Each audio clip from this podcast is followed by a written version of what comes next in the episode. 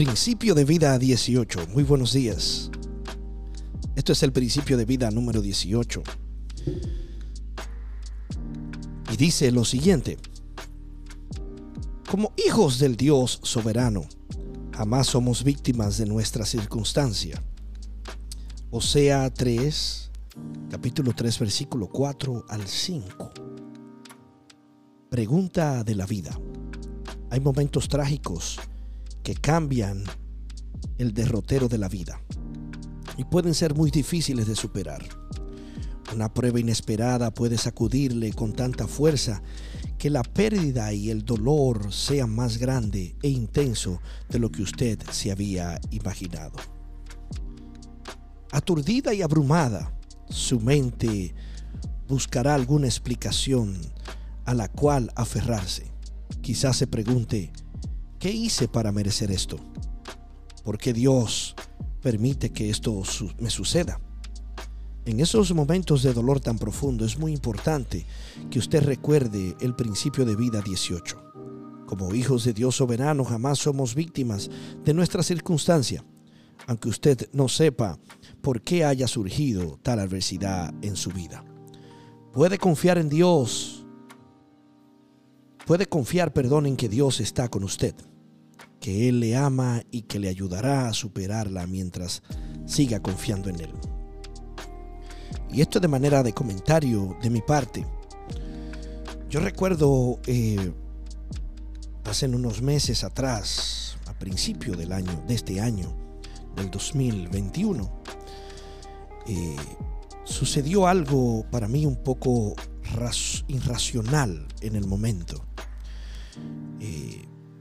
Yo ayudé a traer a unas personas de República Dominicana que tenían una niña con un parto prematuro sin comecina. Y hubo mucha complicación y en la República Dominicana no podían atenderle por la escasez de, equipos médicos y de muchas cosas y medicina. Eh, logro a través del gobierno dominicano traerla aquí a, los Estados Unidos y tengo unos amigos eh, médicos en Nueva York y ellos accedieron a atenderla y, recibieron en el, y la recibieron en el hospital donde ella trabaja, donde ellos trabajan. Cuando están atendiéndola, eh, atienden, tienen problema cardíaco, la niña tiene los pulmones llenos de agua, están tratando de darla, la tenían eh, viva con un respirador artificial, tratando de mantenerla. Ya ha pasado un mes, me llaman de allá del hospital mis amigos y me dicen Barranco, porque me llaman por el apellido, estudiaron conmigo en la escuela y me dicen, eh, vamos a desconectarla. Yo creo que es necesario. Y yo le dije, ¿por qué? Si yo he orado tanto para que esa niña se mantenga con vida y se sane. Y ellos me dijeron, no, eh, salimos de una junta médica y, y no vemos progreso en la niña. Está muy cansada, muy agotada. Y es mejor que la desconectemos porque ella no va a sobrevivir. Y yo le dije, pero vamos a esperar el milagro. Y ella me dijo, Barranco, no, no podemos esperar el milagro. Ya no va a pasar nada. Es necesario que ella vuelva de donde vino. Esa palabra me chocó. A mí me dio muy fuerte la palabra de dejarle volver a ella de donde vino. Y en ese instante yo me llené de llanto, consternado, como dice la palabra que estamos leyendo hoy. Yo dije, Señor, ¿Qué hicieron esa familia para merecer esto? ¿O qué hice yo para tú no concederme este milagro? Y entendí profundamente, traté de buscar explicaciones, decir, bueno, Dios tiene el control, todo eso, pero esas explicaciones en el momento tú las recibes, pero no basta para llenar el vacío que siente esa familia, que sientes tú al perder ese ser tan noble, tan querido, a un niño. Tú entiendes dentro del cristianismo que Dios tiene el control de todas las cosas y que Dios permite que esas cosas sucedan, pero eh, no logras entenderlo. Ahora, es como dice este principio de vida. Como hijos del Dios soberano, jamás somos víctimas de nuestra circunstancia, aunque usted no sepa por qué haya surgido tal adversidad en su vida. Ahora dice, puede confiar en que Dios está con usted que Él le ama y que le ayudará a superarlo mientras siga confiando en Él. Y yo le dije, Señor, gracias, porque de alguna manera u otra tú me has permitido entender de que tú tienes el control de estas cosas. Y así fue. Le pedí al Señor que trajera esperanza sobre ellos y seguir orando por ellos. Ahora me entero que ella está embarazada de nuevo, gloria al Señor. ¿Qué significa esto? Con el matrimonio de Oseas, Dios le dio a los israelitas la ilustración perfecta de lo que quería enseñarle.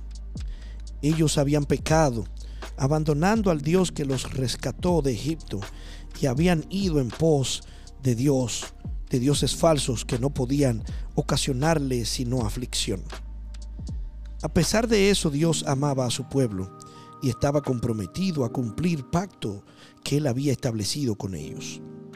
Estaba dispuesto a tomar medidas drásticas, incluso permitir que Asiria lo invadiera, para que la relación entre él y su pueblo volviera a ser dinámica. En efecto, Oseas, 3, Oseas capítulo 3 versículo 5 dice, después volverán los hijos de Israel y buscarán a Jehová, su Dios, y a David, su rey. Esto quería decir que Israel escogería el descendiente de David que llegaría a ser el Mesías anhelado.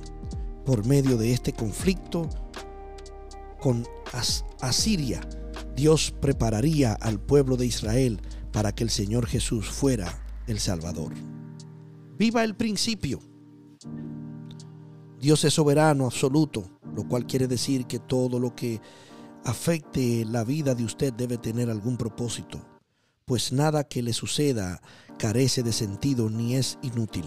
Usted jamás es usted jamás es simplemente otra víctima de un mundo injusto. Más bien, Dios tiene propósitos muy trascendentales para afinarle como el oro conformarle a imagen de su Hijo y ser glorificado por medio de usted.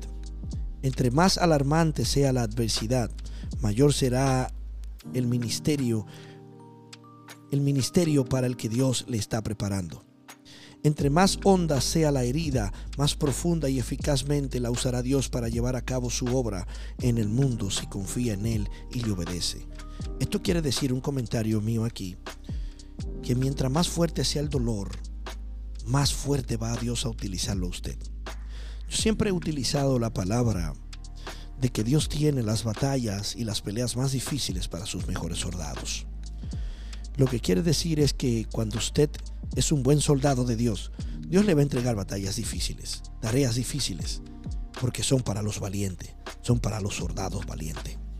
Verdaderamente es así. ¿Está usted atravesando por una prueba terrible que le parte el corazón ahora mismo? Wow, ¿quién no?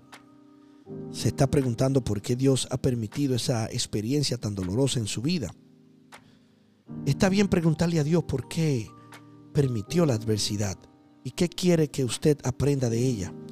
Pero usted debe evitar toda amargura y resentimiento. Recuerde siempre que que a fin de cuentas Dios controla todo que a su amor, perdón, controla todo, que su amor por usted nunca cambia y que su voluntad es buena.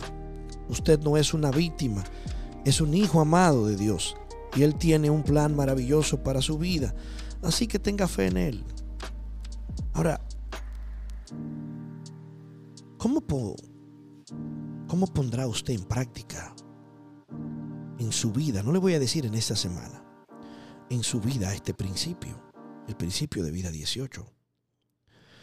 Piense en, formarle, óigame bien, piense en, en qué forma le ayuda el simple hecho de saber que Dios tiene un propósito explícito en cada circunstancia.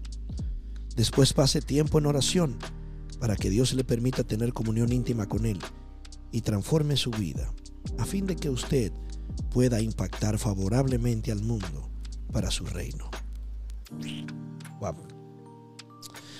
Lecciones de vida para recordar.